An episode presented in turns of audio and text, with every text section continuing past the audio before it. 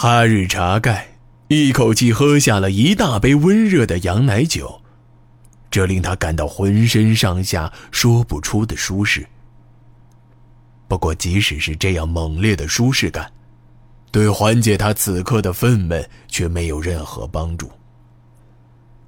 眼看距离回木都城只有一步之遥，哈桑的四万援军却突然不动了。事已至此。阿勒赤部已经错失了最佳时机，而回木人也已经卷土重来。红吉拉一族竟然还组织了一支多国联军，而在这支联军中，甚至包括了那些被称为沙虫的色目人。沙虫长着蓝色或是绿色的眼珠，全然像是传说中鬼怪的化身。在哈日查盖看来。这些人甚至比中原人更令人作呕，只要有钱赚，他们就愿意做任何事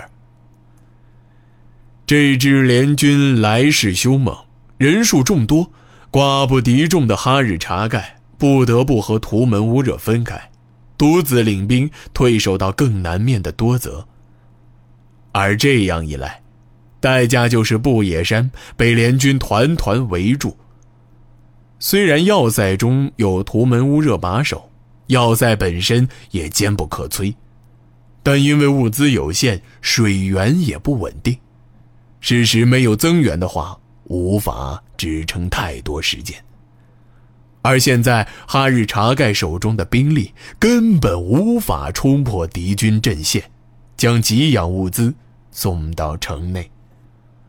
阿勒赤部接到进攻命令后，仅仅三天。就顺利拿下了重镇布野山，全歼要塞内两万守军，缴获辎重器械牛羊无数。这不仅让阿勒赤部名声大振，更是让回目举国惊恐。可就在哈日察盖意气风发，打算调动更多兵马直取中京的时候，这算什么狗屁的命令？哈日察盖才不想管。他自己也是京丈院的成员，甚至还是大汗的儿子。他认为旭日干这老头对战争一无所知，总是做一些毫无意义的事。打仗讲究的是时机，而现在这天赐的良机竟然就这样白白溜走了。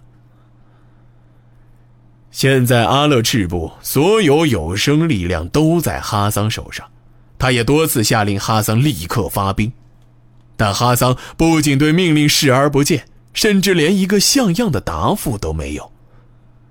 旭日干这老糊涂不明白也就算了，哈桑竟然也不明白，甚至连被围困在不野山的图门乌热也不明白。他竟然还特地送信出来，让哈日查盖不要违抗段氏官的命令。哈日查盖越想越觉得郁闷，喝酒之后火气就更大，一到酒气上头就开始胡思乱想起来。他突然觉得哈桑最近的行为难以理解。比如，他几次建议要自己多留心贝尔台部的人，说到底就是要留意自己兄长。这话要不是因为说的人是哈桑，可能连尸体都已经找不着了。哈日查盖觉得哈桑不可理喻，兄长不仅待他很好，并且早已经被认定为大汗的继承人。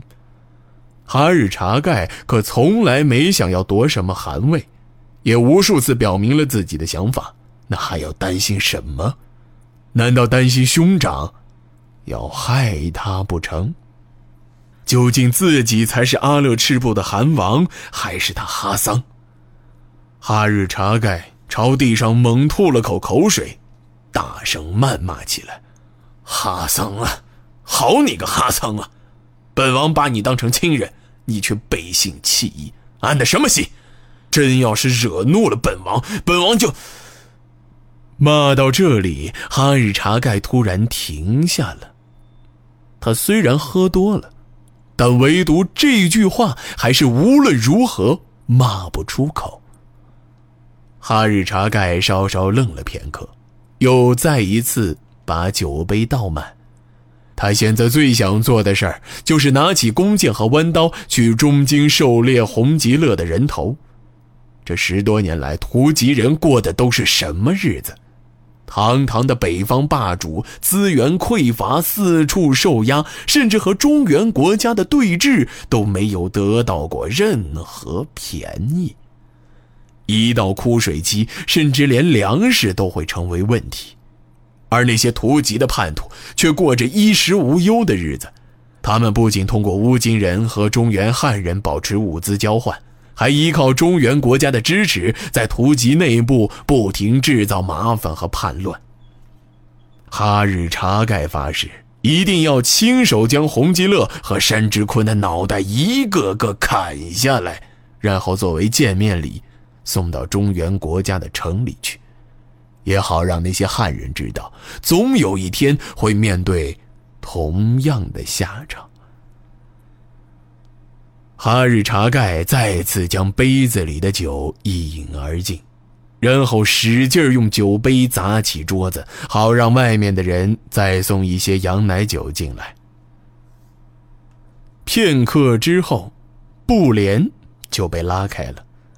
一个身材魁梧、留着灰白色胡须、披着一件黑色毛皮的图吉男子走进了屋子，他的手里此刻还拿着一个小桶的羊奶酒。他见到喝得烂醉的哈日茶盖，嘴角露出一丝淡淡的微笑。男子缓缓走到哈日茶盖面前，将装满羊奶酒的木桶放到桌上，没有说什么话。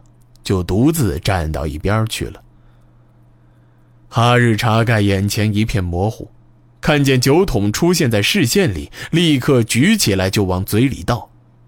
刹那间，一股刺激至极的酸涩味道突然弥漫到身体的每一个角落。哈日查盖猛地将嘴里的东西全都喷了出来，又剧烈咳嗽了好一阵子，才渐渐缓过劲儿来。虽然肚子里和咽喉里的滋味不好受，但这一吐倒是顺带吐了不少酒出来，意识反倒是突然清醒了许多。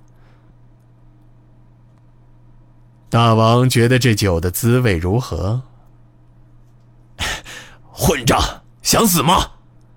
哈日查盖大吼了一声，立刻下意识去找自己的弯刀，但他根本连站都站不起来，别说是拿刀了。